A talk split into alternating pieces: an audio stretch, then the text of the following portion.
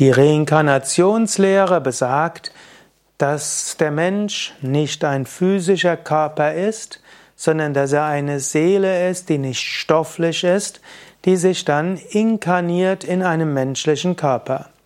Die Reinkarnationslehre sagt, dass nach dem Tod die Seele den physischen Körper wieder verlässt, eine Weile in einer feinstofflichen Welt ist, die man als Astralwelt bezeichnen kann, die entweder schöner sein kann, dann kann man sie als Himmelswelt bezeichnen, oder weniger schön, dann könnte man sie als Höllenwelt bezeichnen, solange bis der Mensch dann wieder sich inkarniert in einen physischen Körper, reinkarniert, also wieder verfleischlicht. Karnes heißt ja Fleisch, Inkarnation hieße Fleischwerdung und Reinkarnation wieder Fleisch und Knochen als einen menschlichen Körper annehmen.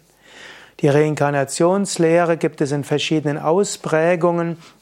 Man könnte zum Beispiel sagen, dass du dich so lange reinkarnierst, bis du Gott verwirklichst, dich löst von allen Verhaftungen, ins Nirvana eingehst, in die Befreiung eingehst, Brahmanyana bekommst. Also normalerweise ist die Reinkarnationslehre auch mit einem Ziel des Lebens verbunden, eben das Überbewusstsein, die Gottverwirklichung, welches du aber erreichst nach vielen, vielen Leben mit vielen Erfahrungen und Bemühen über viele Leben.